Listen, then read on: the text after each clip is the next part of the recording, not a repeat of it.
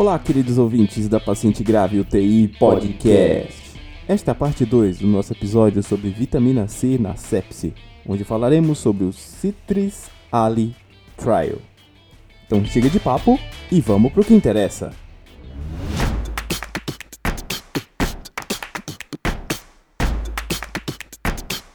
Como já havia mencionado anteriormente, precisamos de estudos bem elaborados sobre vitamina C na sepse. Este, o Citrizali, é um estudo americano publicado no JAMA em 2019.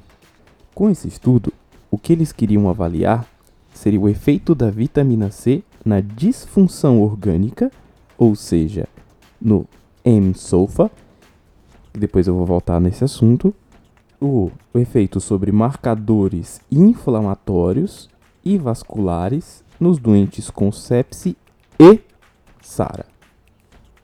Vejam que, para o estudo, a população que eles utilizaram era os doentes que tinham síndrome do desconforto respiratório agudo ocasionado por sepse. Outro ponto que já devemos ter em observação é que eles não utilizaram o sulfa, porque a justificativa deles seria de que o, a bilirrubina não foi coletada em todos os doentes. Então, para isso, eles utilizaram o M-sulfa, que seria um pouquinho menor o valor, porque eles não colocaram bilirrubina na contagem. Este ainda é um estudo pequeno, que utilizou cerca de 84 doentes em cada grupo, mais especificamente 84 no grupo intervenção, ou seja, nas pessoas que receberam vitamina C, e 83 doentes no grupo placebo, os que receberam destrose. Então, para que fosse incluso no estudo, o doente teria que ter já critérios de sepse e desenvolver síndrome de desconforto respiratório. Depois disso, até cerca de 6 horas da randomização, eram iniciadas as infusões de fármacos. Claro, no caso do grupo intervenção, era utilizada a vitamina C. A dose aqui era de 50 mg por quilo a cada 6 horas, por cerca de 96 horas. Já o grupo placebo recebia uma coisa parecida, só que com destrose.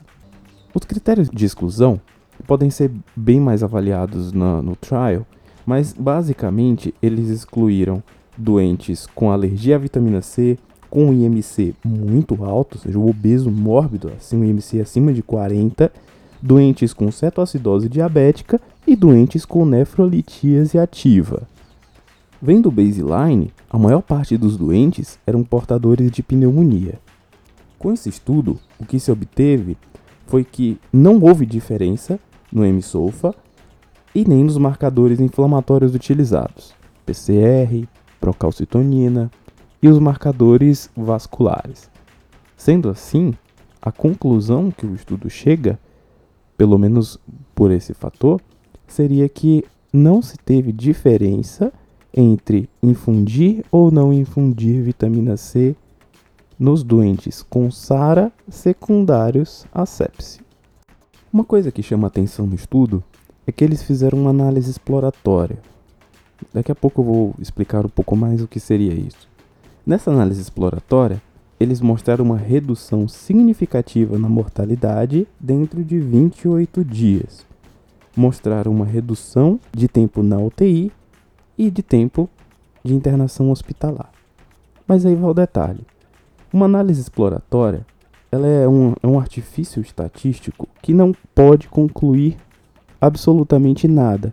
Ele é um levantador de hipóteses. Ou seja, eles precisariam de estudos posteriores, estudos maiores e com esse tipo de intenção como principal, ou seja, de analisar diretamente a mortalidade no seu endpoint primário, que é o que não foi a intenção desse estudo.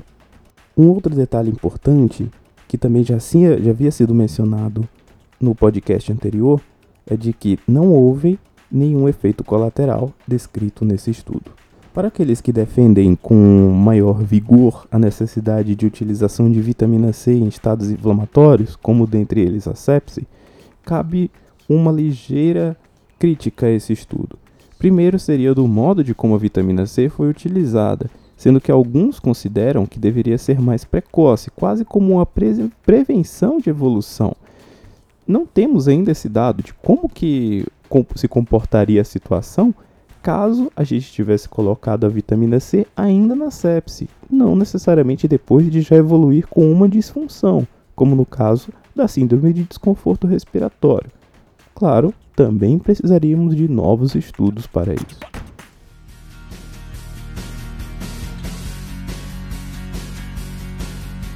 Como conclusão, o que você deve levar para casa com isso tudo seria de que ainda não temos evidências suficientes para afirmar que o uso de vitamina C na síndrome de desconforto respiratório induzida por sepse possa mudar algum desfecho. Precisamos de mais estudos antes que possa ser recomendada para prática clínica, inclusive com seu uso mais precoce antes da evolução para complicações da sepse.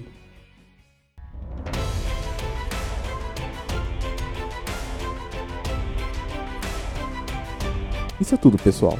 Com isso concluímos o nosso assunto sobre vitamina C na sepsia. Curtam, compartilhem este podcast para que possamos atingir o maior número de pessoas possíveis.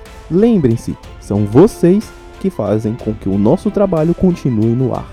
Meu nome é Benhur Lincoln, médico intensivista, e até a próxima.